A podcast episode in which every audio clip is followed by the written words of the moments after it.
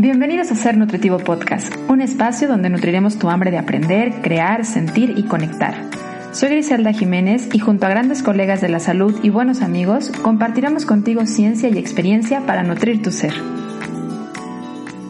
El derecho a la alimentación es uno de los derechos más violados a nivel mundial, a pesar de reconocer la importancia y lo necesario que es. En México, alimentarse saludable es más que poder alimentarse es un tema que dista de ser exclusivo de la falta de educación en nutrición.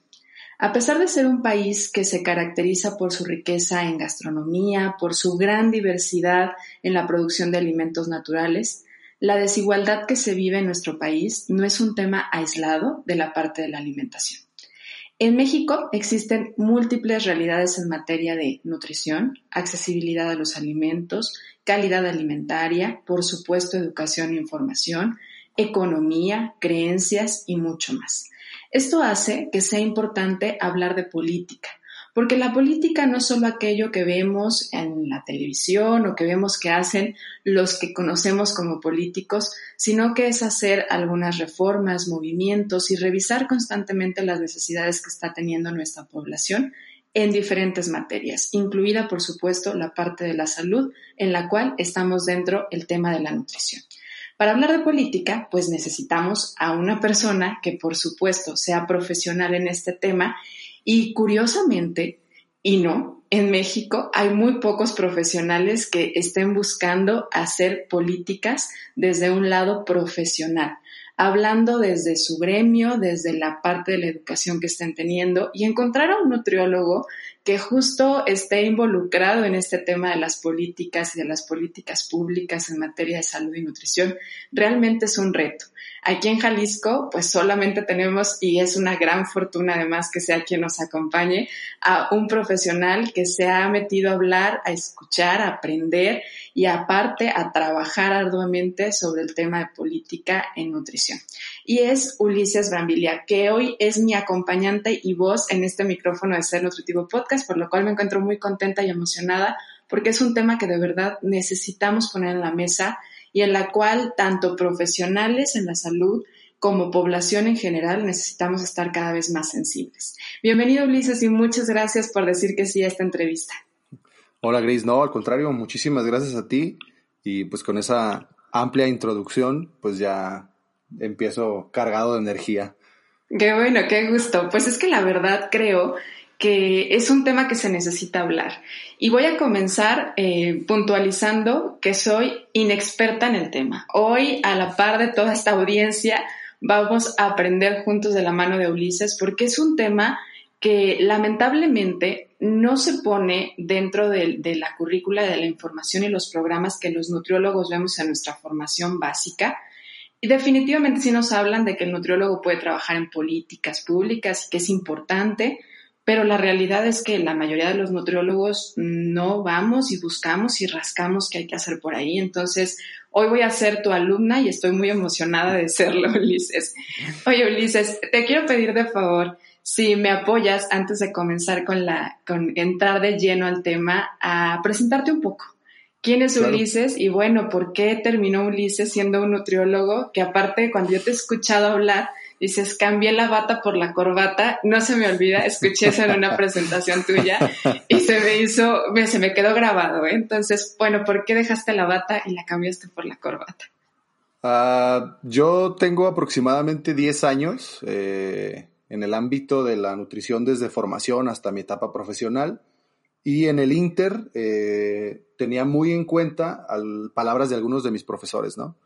Son una profesión integral, y yo me quedaba como, ay, pues integral, ¿no? O sea, ahí tengo, o sea, significa que tengo que saber un poco de todo.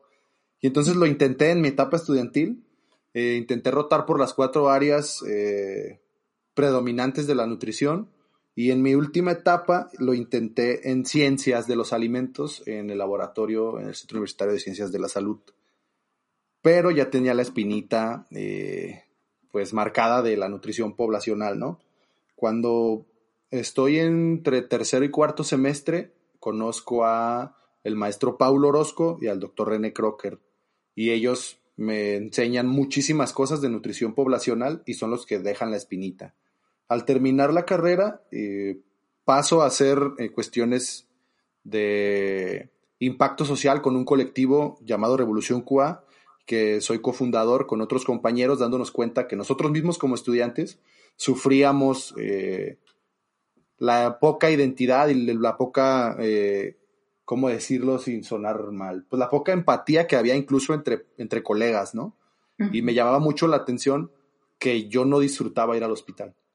O sea, yo iba, lo hacía, intentaba dar lo mejor de mí, pero no era algo que a mí me motivara enormemente. O sea, yo no me sentía cómodo diciendo, tengo que ir al hospital a hacer la rotación, a subir hasta el piso 11, a que me escuche el médico y me diga, pues mal, y vas a hacer lo que, lo que yo considere, ¿no? Eso me truncaba eh, las cuestiones de mi espíritu y en las, en las cuestiones de prácticas que estuve con comunidad, eso me dejaba súper feliz. Entonces, a la hora de intentar hacer el cambio, escucho las palabras de algunos profesionales más avanzados que yo y mencionaban que la forma nueva que se veía en un futuro muy lejano era posiblemente que el nutriólogo se encargara de hacer política. Por dos cuestiones. La primera, somos muy buenos investigando, el gremio en general es buenísimo investigando, pero siempre ha tenido las trabas para tal vez comunicarlo en palabras sencillas a la población y todavía más importante, que el tomador de decisiones, o sea, ya sea eh, regidor, diputado local, presidente municipal o gobernador, pues lo tome en cuenta, ¿no? Termina tomando en cuenta a otros gremios con más peso, tal vez porque son más antiguos o tal vez porque hablan de una forma más directa, pero el nutriólogo siempre había estado como pues, relegado en las decisiones de poder, ¿no? Entonces yo dije, pues, ¿qué se necesitará? Se necesitarán dos cosas. Alguien que sea bien alegón y que no le tenga miedo a estar enfrente de un grupo fuerte de personas que puedan preguntarte lo que sea. Y dije, pues, ese creo que soy yo.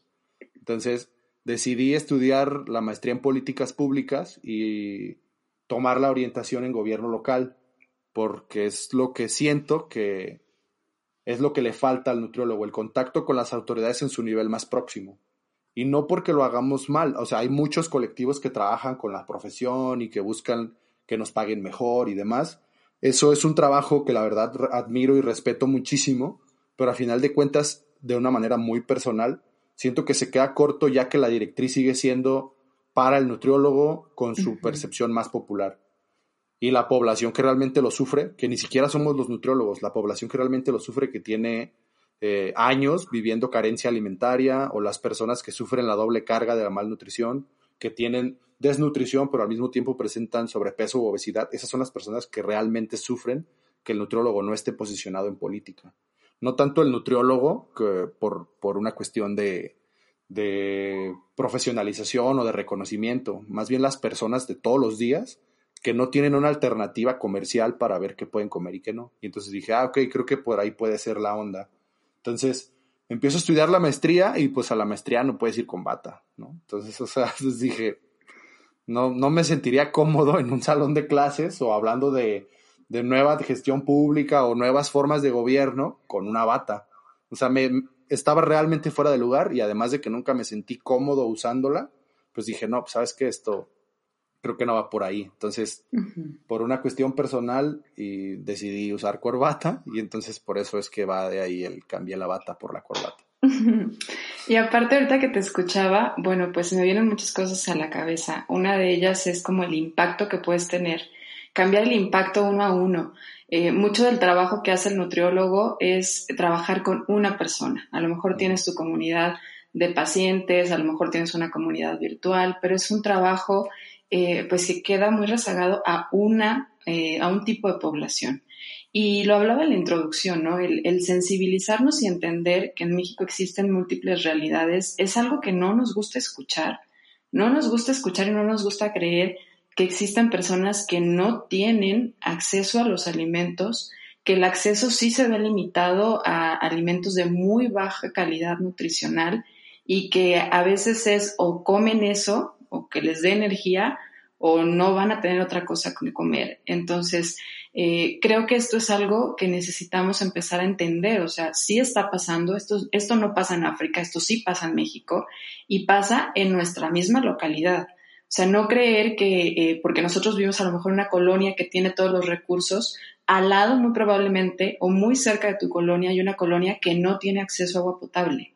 Muy cerca de la colonia en la que tú vives hay una población que no siempre come. Entonces aquí es donde, híjole, creo que duele el estómago cuando uno lo dice, creo que siente uno realmente algo adentro, porque pues creemos que la gente solo necesita aprender a combinar sus alimentos, que la gente solo necesita de conocimiento para reconocer la cantidad de calorías, gramos, hidratos de carbono, pero esa no es la realidad de toda la población en México. Y cuando te dedicas o te enfocas a hacer política pública y a hacer políticas en nutrición, creo que tienes que poner el ojo en todo aquello que la mayoría de la gente, la población, no quiere ver.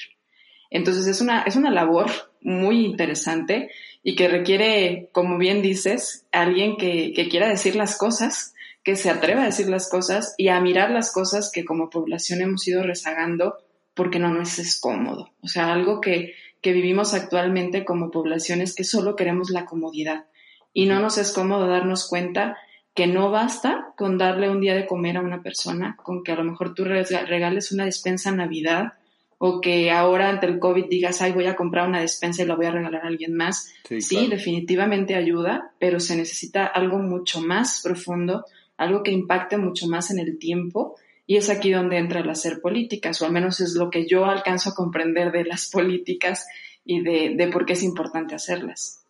La, cuestión de aquí, como tú lo mencionas, y me hace un poco de, de ruido para bien, es que hay que intentar y empezar a ver cosas que normalmente no se ven. Desde mi perspectiva fue ver la nutrición al revés. Normalmente vemos la nutrición adentro del cuerpo. Y entonces, como tú lo mencionas, ¿no? La distribución y el requerimiento y qué se necesita y cuánta actividad física, cuántos años, qué patología. Desde mi perspectiva, la nutrición, y yo la llamo más alimentación que nutrición, se ve desde afuera.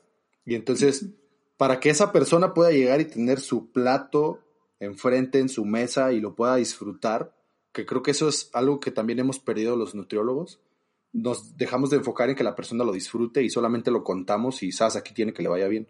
Entonces, para que esa persona pueda estar sentado en su mesa, en un ambiente óptimo para alimentación y lo pueda aprovechar al máximo, se necesitan un montón de condiciones.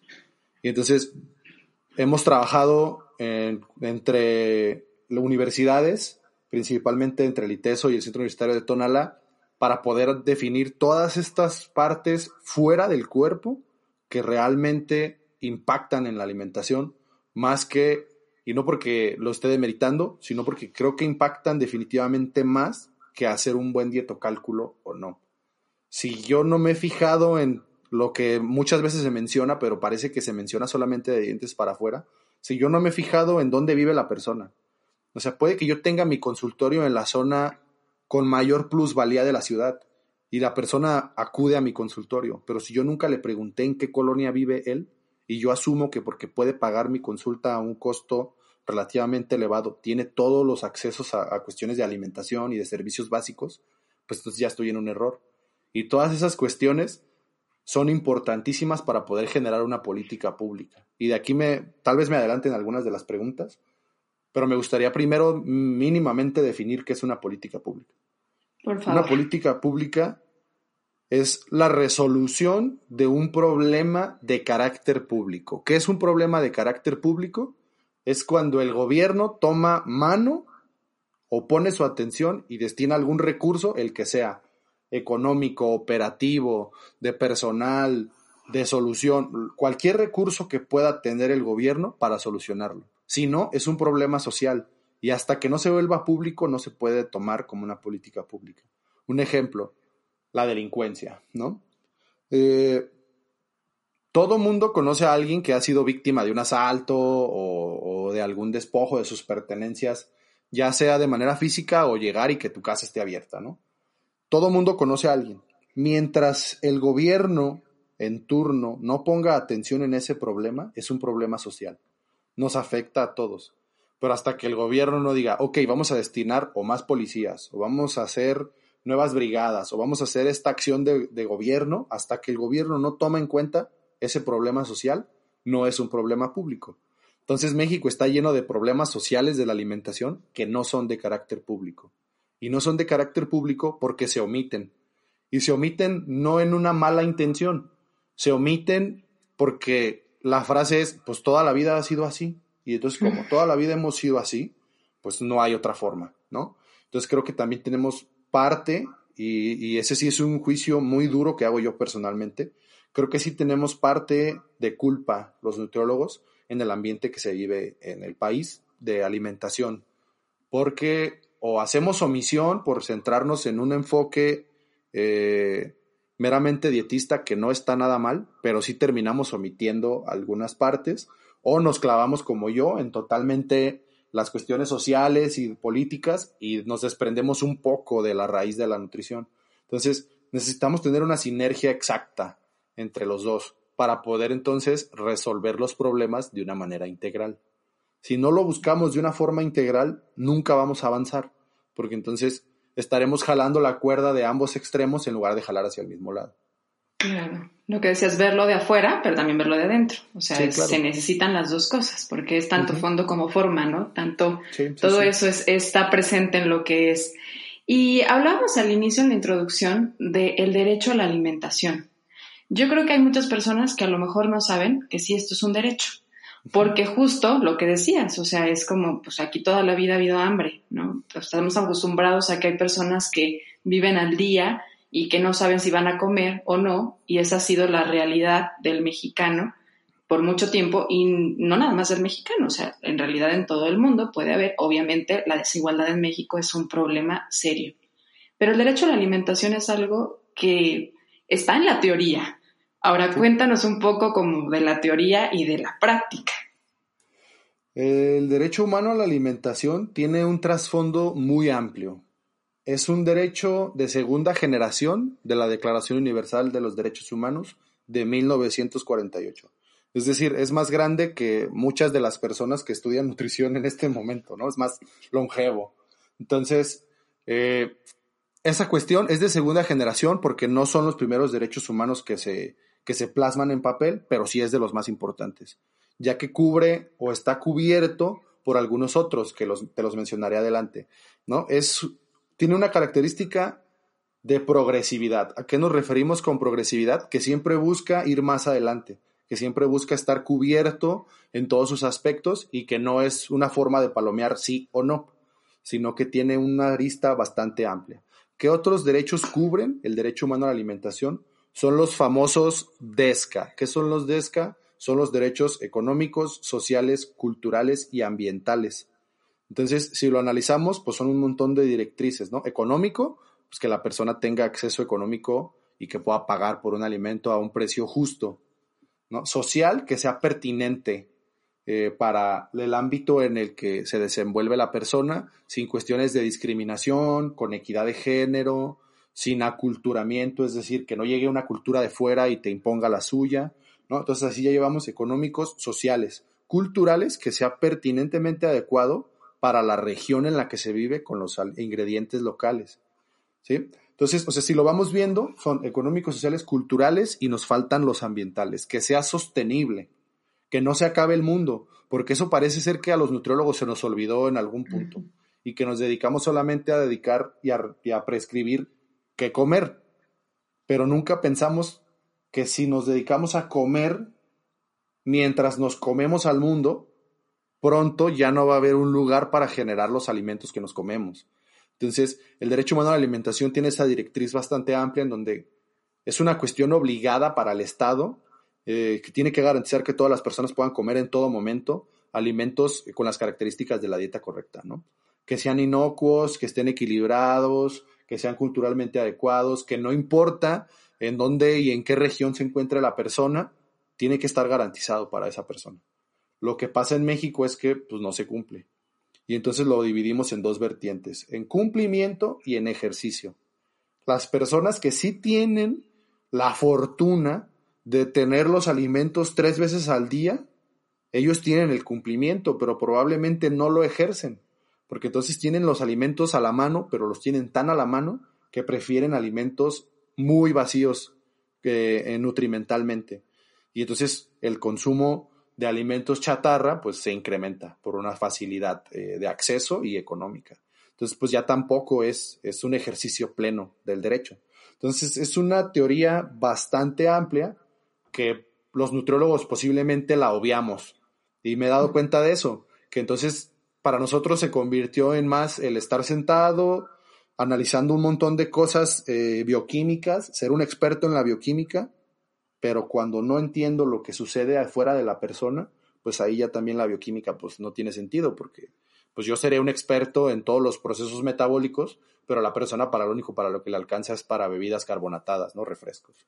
Entonces, pues ahí nos quedaremos cortos.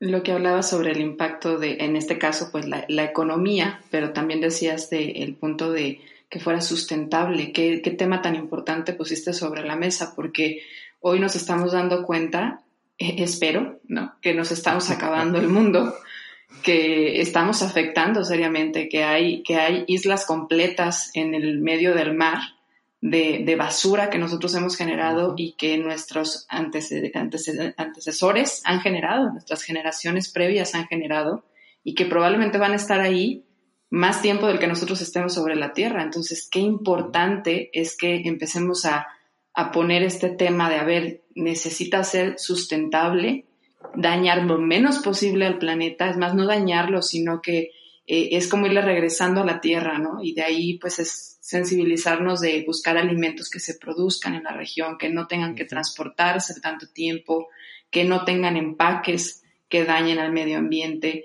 Y obviamente también esto va ligado con la economía, porque también hoy estamos en el mundo en el que, bueno, sí, empieza a haber más empaques eh, que son biodegradables, pero también está el lado económico del biodegradable. Entonces, es aquí una rueda que, un ciclo de vicio, ¿no? Complicado. Y en el tema de la calidad, pues ahorita me hizo pensar en un tema que está, creo que de boca en boca en este momento porque lo estamos viviendo, que es el tema del etiquetado frontal de los alimentos, que obviamente no va a ser el tema central de esta charla porque creo que justo hablar de política es hablar de mucho más allá que solamente el etiquetado. Esta es una, ¿no? Esta es una y sé que probablemente lo escuchen en muchos lugares, pero pues realmente esta, esta va justo a la calidad, ¿no? A mejorar la calidad de los alimentos industrializados. Pero no es la única política que se ha hecho en torno a la calidad.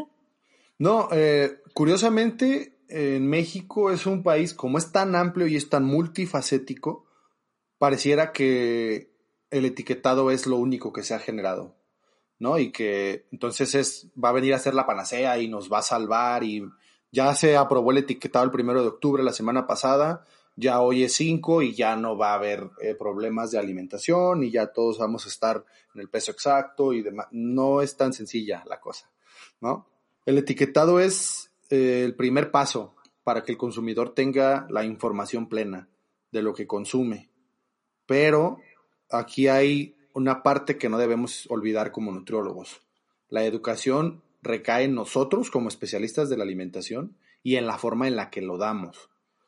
El etiquetado va a venir a mostrarnos solamente los cinco sellos y las dos medidas precautorias, pero no nos va a decir de dónde viene el alimento, qué tan lejos viene el alimento. No nos va a decir qué tan procesado está ese alimento.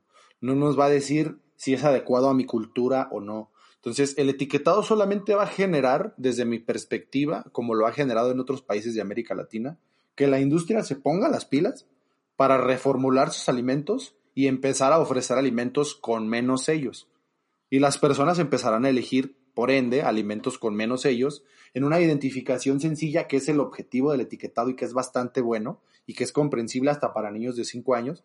Un alimento con muchos sellos es un alimento malo, un alimento con, con menos sellos puede ser, no estoy garantizándolo, sino puede ser un alimento con unas mejores características en cuanto a sus porcentajes nutrimentales.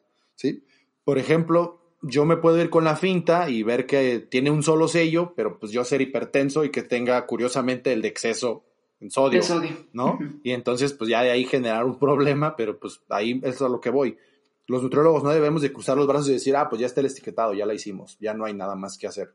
Yo creo que al contrario, es el momento de empezar a presionar con mayores medidas y con mayores acciones de política, con mayores acciones de política en el hecho de las decisiones de poder, porque si lo entendemos en que todo lo que decidimos todos los días es una cuestión política, si yo decido a quién le compro, a quién le pago, en qué formato, cuántos kilómetros recorro, esas son cuestiones políticas.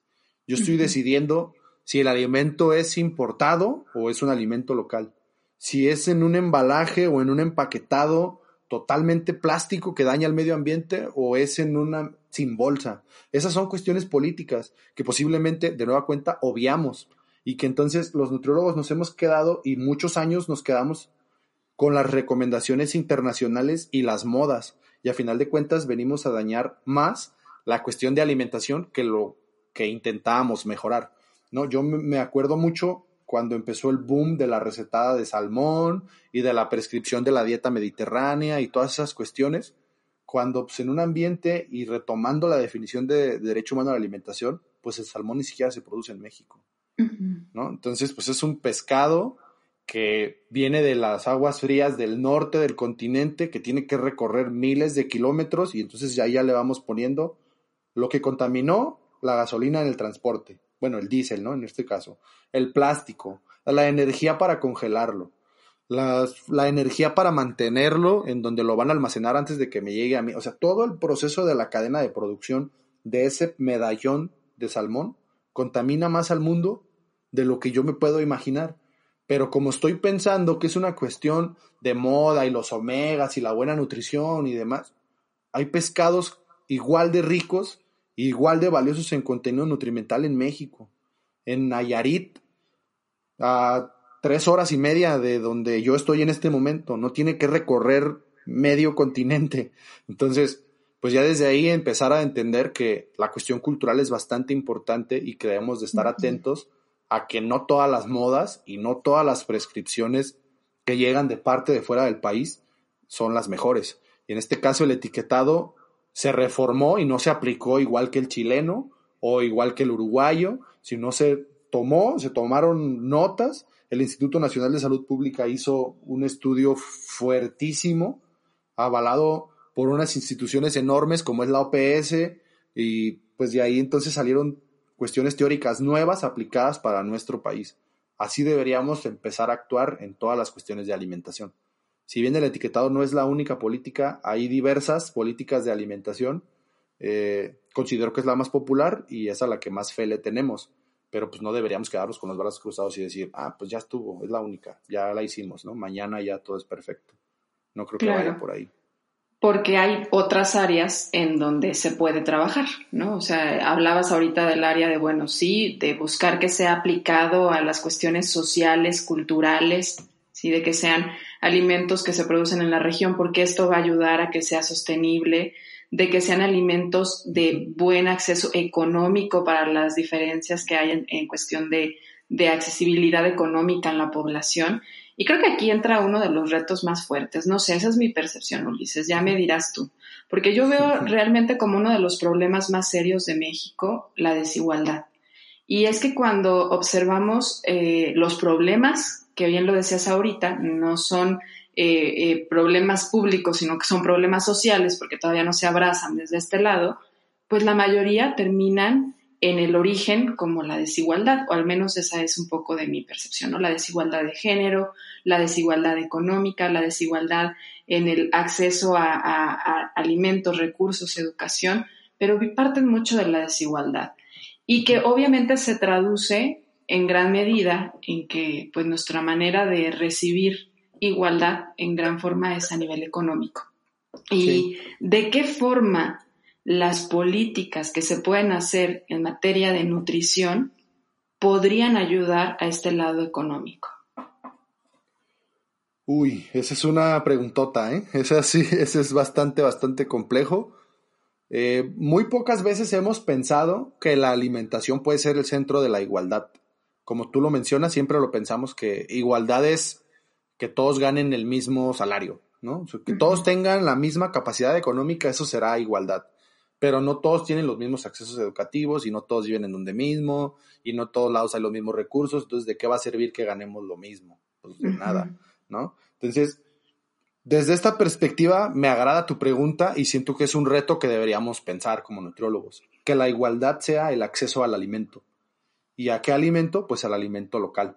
Entonces, la nutrición podemos entenderla desde dos vertientes, entre que la división puede ser cultural, en donde la igualdad de género o la equidad de género está totalmente perdida y hay temas que quedan totalmente desviados de las percepciones de igualdad social en donde el hombre sigue siendo considerado el predominante en el campo, aunque la teoría y en la realidad nos menciona que no, que son las mujeres.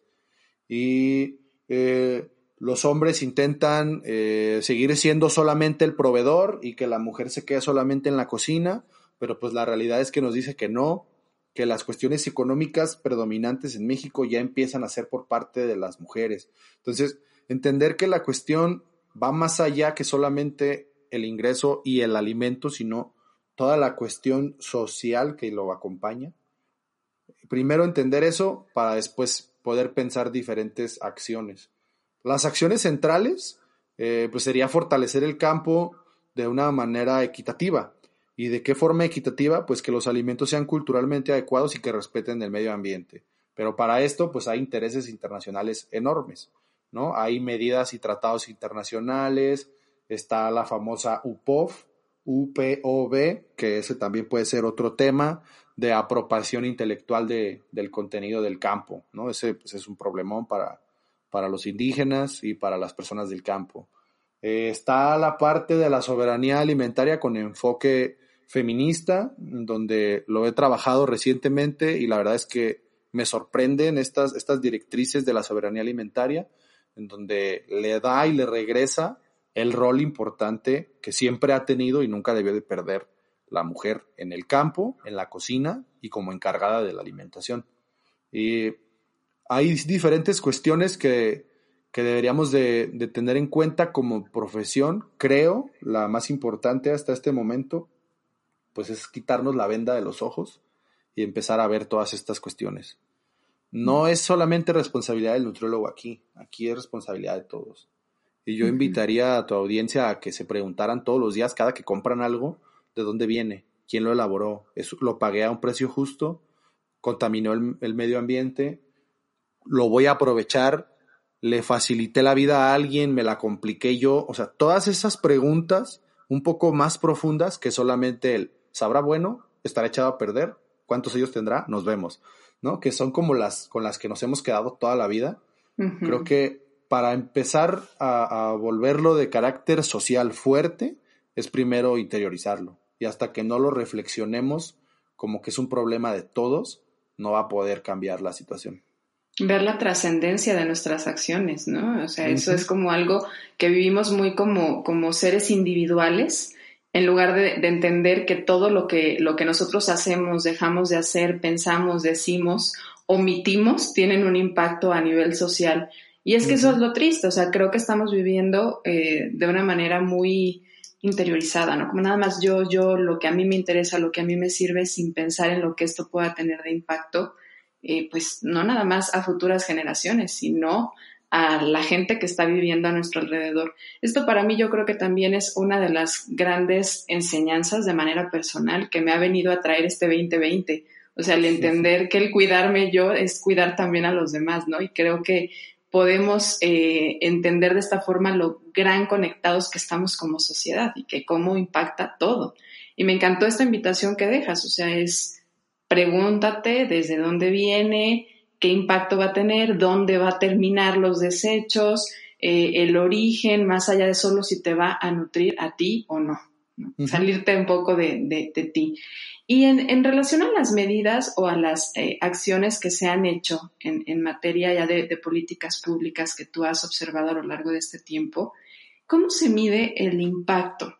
Hoy con, el ejemplo más claro, porque bien lo dijiste, donde tenemos puesto dos ojos y lamentablemente es la única que creemos que, se hace, que es el etiquetado, hay muchas personas que dicen, no, es que eso no va a servir, es que está al otro lado de la moneda, de que pues hay quienes tienen trastornos de la conducta alimentaria y entonces esto los va a asustar más. Yo creo que es entender que sí, existen siempre múltiples facetas en la población, ¿no? Pero pues la población ahorita en números, en estadística, nos está diciendo hay un consumo muy alto de alimentos ultraprocesados, se está generando problemas serios de obesidad, de sobrepeso, de hipertensión y pues para esa mayoría surge esta medida. Pero ¿cómo se mide? Porque eh, eh, creo que a veces uno de los problemas que suceden es que no se va midiendo el impacto o no sabemos dónde acaban. Entra un gobierno y que pues es lo que nosotros vemos como política, aunque eso no nada más es la política, y se acaban las acciones que se habían generado. ¿Cómo se mide el impacto de una política pública? Aquí es una pregunta bastante compleja también y es como, creo que me has dado tres tiros, ¿no? Así, tan, tan, tan, de preguntas bien difíciles, pero está, está bien, está bastante interesante los retos. Eh, todo mundo cuando habla de política lo entiende en esa directriz de que es el gobierno en turno. Y no está mal, es la cara popular de la política. Pero la política tiene un trasfondo eh, legislativo y legal más profundo este etiquetado no se terminará aunque se termine el gobierno en turno. Eso es lo primero que hay que tener en cuenta, ¿no? El etiquetado seguirá y se votará después de, cierto tiempo, se volverá a poner en consulta por medio de la CONAMER, que es quien lo, quien lo regula. ¿Cómo podemos darnos cuenta si una política pública está teniendo impacto o no? Por medio de evaluaciones. ¿Cómo lo evaluamos? La política pública puede ser evaluada en todas sus fases puede ser y debería ser evaluada desde el diseño. Es decir, en el momento en el que identificamos el problema público, lo tomamos en cuenta, empezamos a teorizar y generamos un bosquejo de lo que podríamos generar o no. Desde que estamos diseñando cómo podría ser, podemos generar la primera evaluación. Y ese es un nombre real, evaluación de diseño. Es desde el momento en el que empezamos y hasta los primeros dos años de que se pone en marcha eh, un programa o una política pública. Eso entraría como una evaluación de diseño y el Coneval tiene unos checklists bastante accesibles, los pueden buscar en internet si gustan y, responder si cumplen o no con las características que, menciona la lista. No, no es tan, tan sencillo como parecería, pero pues es para que se vayan dando una, una ligera idea, ¿no? Entonces, evaluamos el diseño. Después, hay que tomar decisiones y hay que darnos cuenta de qué vamos a hacer o no, cuál va a ser, de todo lo que se generó en el diseño, todas las ideas que se tuvieron, hay que decidir qué vamos a implementar. Y entonces aquí podemos hacer una evaluación de los procesos de las decisiones que tuvimos, cuáles son los procesos que se están siguiendo, cuáles no, qué se está rompiendo, qué se está cumpliendo y todas estas cuestiones del anclaje y del armado funcional del proyecto o de la política en turno. Entonces ya llevamos dos, de diseño y de proceso. Podemos tener de resultados, que no, no es lo mismo que de implementación. La evaluación de resultados nos, nos arrojará ciertos números que nos dirá si es lo que esperábamos eh, cuantificante o no. Es decir, le llegamos al cierto número de población, sí. ¿Funcionó y descendió lo que esperábamos? Sí. ¿Estábamos de acuerdo en que era lo que a donde queríamos llegar? No. Ah, entonces los resultados se pueden evaluar también. Y al final de todas las evaluaciones posibles, la última, la más compleja, la más difícil de hacer y la que casi nunca se hace es la evaluación de impacto. Porque entonces para evaluar el impacto necesitamos otra vez comprender todas las directrices sociales en las que impactará la decisión que nosotros tomamos. Para poder hacer esto necesitamos un acompañamiento de muchísimos años. Y de muchísimos años me refiero a tal vez cinco años, no así 30, ¿no? Mm. No es un estudio de corte tan, tan, tan extenso, pero sí necesitamos hacer un seguimiento para darnos cuenta de que realmente la medida que nosotros tomamos es la que generó el cambio y no alguna otra externalidad positiva porque también hay externalidades negativas. ¿Qué son las externalidades? Las influencias de todos los estímulos externos a la posibilidad que yo puedo tener. Por ejemplo, entra el etiquetado en vigor. Y suponiendo que el etiquetado hubiera entrado en marzo, cuando truena toda la cuestión de la pandemia, ¿no? La cuestión de la pandemia aceleró los procesos de un mejor consumo alimentario por miedo a caer en la enfermedad. Suponiendo que yo hubiera lanzado el etiquetado al mismo tiempo, pues hubiéramos visto un descenso inmediato en el consumo de alimentos chatarra y pudiéramos haber cometido el error de adjudicárselo al etiquetado y decir, ah, el etiquetado es milagroso, miren, de marzo a octubre, pues ya descendió en menos de la mitad. Pero no contemplamos nunca la externalidad de la pandemia. Para poder hacer esto, en las cuestiones de política pública y la evaluación de impacto, se tiene que hacer un seguimiento bastante largo contemplando los resultados. Después de esto, la evaluación de impacto nos arroja una retroalimentación. Para teoría de política pública es el llamado feedback. Nos da una retroalimentación en donde de la retroalimentación podemos generar cambios en esa política pública o de, definitivamente generar una nueva. Entonces es un ciclo y así lo podemos encontrar, el ciclo de las políticas públicas, en donde si tú lo ves, pues parecería bastante sencillo, ¿no? Depende de cuál veas, algunos tienen cuatro, algunos tienen cinco, algunos tienen seis, algunos tienen hasta doce pasos. El problema es que no es un manual y no es una receta. Y no todas las poblaciones responden igual, y no todos los gobiernos interactúan igual. Y lo más importante, no todas las profesiones se interesan igual. Y aquí es donde las políticas públicas de alimentación en México se han vuelto muy complicadas de generar por dos cuestiones. Primero, la industria de los alimentos ultraprocesados tiene un valor económico altísimo y un peso eh, social durísimo en México. Y entonces, hasta el sexenio pasado, parecía que ellos dictaban las normas y las políticas de alimentación. Junto con eso, los nutriólogos no se interesan por luchar por las cuestiones de política alimentaria, ¿no? Eh, si no fuera, y lo, yo lo digo abiertamente, si no fuera por el poder del consumidor, eh, posiblemente la, norma del etiquetado no hubiera tenido tanta popularidad. No, y él no es nutriólogo, ¿no? O sea, Alejandro Calvillo no es nutriólogo. Entonces hay que entender que, pues, pues ya desde ahí tenemos algo, o sea, tenemos una pata más cortita en nuestra mesa de nutrición, en donde pues sí nos está faltando. Y no quiere decir que esté mal, quiere decir que pues ya tenemos toda la fortaleza clínica y toda la fortaleza en ciencias y toda la fortaleza en administración de servicios de alimentos, pues ahora hay que echarle la mano a las cuestiones que podrían hacer más fácil la vida de la sociedad en general. Como tú lo decías, la nutrición se ha quedado acercada a atender uno a uno. Y en la atención uno a uno, México tiene 130 millones de personas. ¿Cuántas consultas tendrías que dar tú para que pudieras cambiar la realidad de esos 130 millones de personas. Pues no vamos a alcanzar. Ni aunque todos los nutriólogos mañana dijéramos voy a ser clínico y voy a hacer cuestiones en mi consultor, no vamos a alcanzar a atender a toda la población mexicana. La nueva forma que nos está dictando la sociedad, las tendencias internacionales y la realidad mexicana es que son las políticas públicas en salud y en materia de alimentación lo que realmente puede cambiar el ámbito epidemiológico de los mexicanos. Aparte de esa forma, se puede ir modificando también el medio en el que las personas se mueven. De lo contrario, en la consulta, pues no, o sea, puedes tratar cómo la persona se mueve en el medio, pero no cómo el medio interactúa con la persona. Y hay que entender que el acto de nutrirnos y el acto de alimentarnos es mucho más complejo que solamente conocimiento, información, que solamente macronutrimentos, porcentajes de distribución, como lo decíamos, o micronutrimentos, que se requiere verlo como un todo, todo lo que impacta a la persona a la hora de comer, elegir, tener acceso o no tenerlo.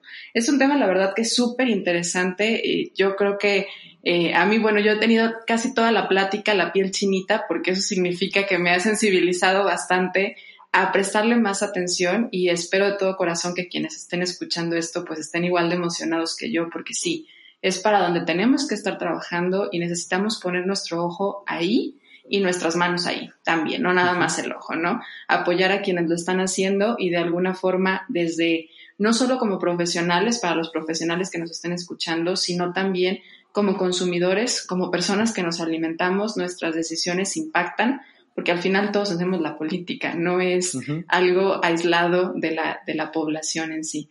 Y estamos entrando a la recta final, Mises. Hay tres preguntas que les hacemos a nuestros invitados partiendo de la idea central de Ser Nutritivo Podcast, que es conocerte un poquito más. Nosotros creemos que la nutrición es algo que debemos de nutrir a nivel físico, mental y espiritual. Y entonces queremos saber cómo tú, Ulises, disfrutas nutrir tu cuerpo. ¿Cómo disfruto nutrir mi cuerpo? Yo soy un amante empedernido de, la cocina. Desgraciadamente mis tiempos no me lo dan, pero disfruto enormemente cocinar. Y he tenido, he tenido toda la vida una relación con aprender a hacer la selección de los alimentos al momento de la compra. Y entonces mm. en mi casa, eh, cuando era niño, acompañaba a mi mamá Después de más, eh, un poco más grande acompañaba a mi abuelo y después a mi papá y ahora ya solo, ¿no? Entonces para mí es un proceso como mítico la cuestión de la alimentación. Es el ir, seleccionar el alimento, tocarlo, verlo, comprarlo, imaginar cómo lo voy a preparar, llegar, prepararlo y o sea, es un es parte de un todo en donde parte de mi alimentación eh, se centra en con quién lo voy a compartir. Más que la parte de cómo voy a nutrir mi cuerpo realmente, primero lo pienso en una parte de con quién me lo quiero comer. Y entonces, Como más social y se une con lo emocional también. Ajá, para mí es, es, una cuestión más, la alimentación siempre ha sido una parte más social de mi, en mi andar. Desde, o sea, obviamente en mi, en mi carácter profesional, pues está claro, pero igual en mi, en mi lado personal, o sea, ya al, quitarme la corbata, por decirlo de alguna forma, eh, también pues es, es, es, una perspectiva más social que, que cuantificada. Por eso tu sensibilidad también al tema, ¿no? Creo que al final siempre lo que escogemos tiene que ver con, con lo que somos más sensibles y parte de lo que somos. ¿Y cómo disfrutas nutrir tu mente? Yo soy melómano, amo la música. Y no hay momento en el que no pueda estar pensando en, escuchar un nuevo disco, en buscar un nuevo artista, y puedo durar horas, horas en, bibliotecas musicales y platicando de música. Eh, en mi juventud y en mi currículum oculto, eh, fui músico algunos años, eh, de carácter semiprofesional y profesional. Entonces, esa es parte con la que nutro mi ser enormemente con la música y entonces muchas de las cosas que intento hacer desde mi perspectiva eh, profesional, por ejemplo, lo que hago con Revolución QA y lo que se hace desde el podcast Querer Comer, es cuando lanzamos el documental Tiranos de la Alimentación, toda la música son músicos independientes eh, de Jalisco. Y buscamos hacer la fotografía en lugares eh, populares de, de la ciudad de Guadalajara. E intentamos que los entrevistados eh, no contaminar más el medio ambiente por, por generar un documental, o sea, no viajar todos y que no fuera todo el equipo de producción, sino, o sea, nos tardamos muchísimo porque literal era estar cazando a que el entrevistado viniera. Y entonces, mi actuar como nutriólogo va también relacionado mucho con el arte, con la parte de que se sienta, no que solamente se vea, sino que puedas ver una foto, un texto, escucharlo con una canción, ver un diálogo y que digas, va por ahí. Entonces creo que parte de mi ser también está relacionado con las artes. Qué lindo, qué lindo escuchar es, porque al final es que luego lo vemos como hay algo muy romántico, lo parte artístico, pero no. O sea, es muy el lado, el, el lado emocional que tenemos las personas y más allá de lo romántico, lo emocional está presente todo el tiempo. ¿Y cómo disfrutas nutrir tu alma? ¿Cómo disfruto nutrir mi alma? Ahí, sí va la cuarta pregunta dura. Ajá, exactamente. Ahí sí es un tanto complejo.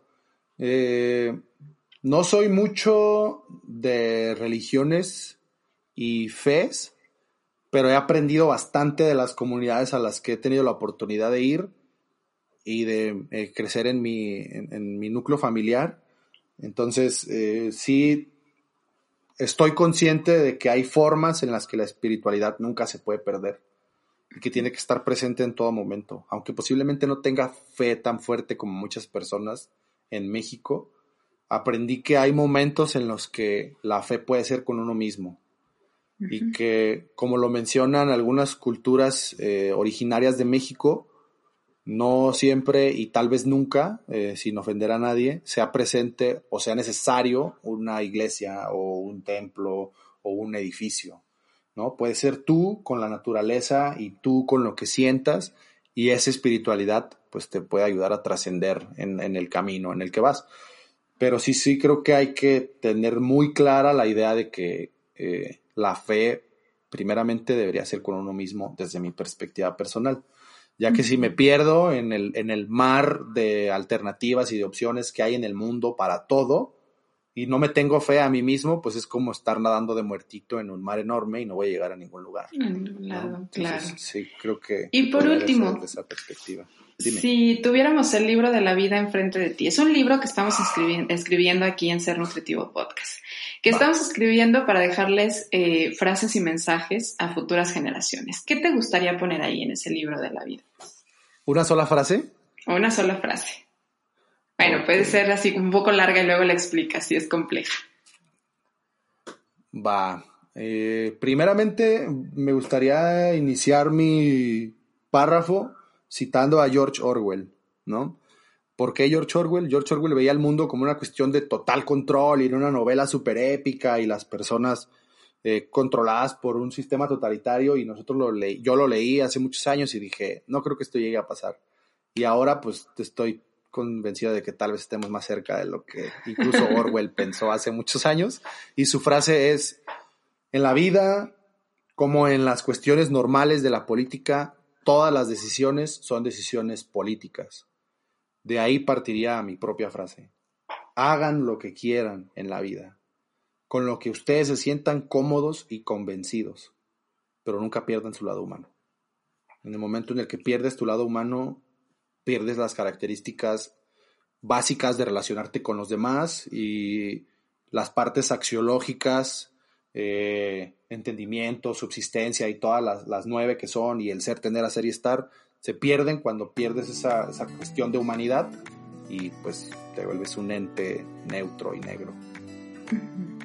Qué bonito. Aparte, creo que una frase que inyecta mucho lo que eres. Me queda claro por qué estás haciendo lo que estás haciendo y por qué te dedicas a lo que te dedicas, porque sí, creo que es el lugar justo donde, donde pones todo lo que eres, ¿eh? desde ahorita que te estoy escuchando, de lo que te nutre en las diferentes áreas de tu vida y de lo que a ti te mueve, es, muy tú esa frase con la que terminas. De verdad, Ulises, muchísimas gracias por lo compartido. Muy contenta de, de, haber compartido contigo este episodio de Ser Nutritivo Podcast. Espero todo corazón que estén igual de emocionados y yo creo que sí, nuestra comunidad de seres nutritivos, que si han encontrado algo valioso por aquí, sepan de alguien a quien le puede servir, lo compartan porque así crece nuestra comunidad.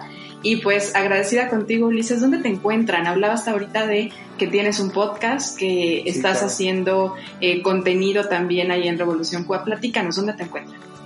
en todas las redes, como Revolución QA, es Revolución la palabra normal y QA es K-U-A. Significa comer en el vocablo náhuatl. Y el podcast se llama Querer Comer, igual en YouTube o en Spotify. Es igual buscar la, la perspectiva de que la alimentación pues tiene que verse desde el lado del amor, no es como un juego de palabras de, querer rescatar lo que nos comemos. Perfecto, pues hay otro valioso contenido que pueden encontrar en estos medios que les estaré compartiendo también por supuesto en las notas del episodio y en el boletín a quienes están registrados. Pues feliz Ulises, muchísimas gracias y gracias a ti por habernos escuchado. Sabes que nos escuchas cada jueves con un episodio nuevo. Nos escuchamos pronto. Gracias. Hasta luego.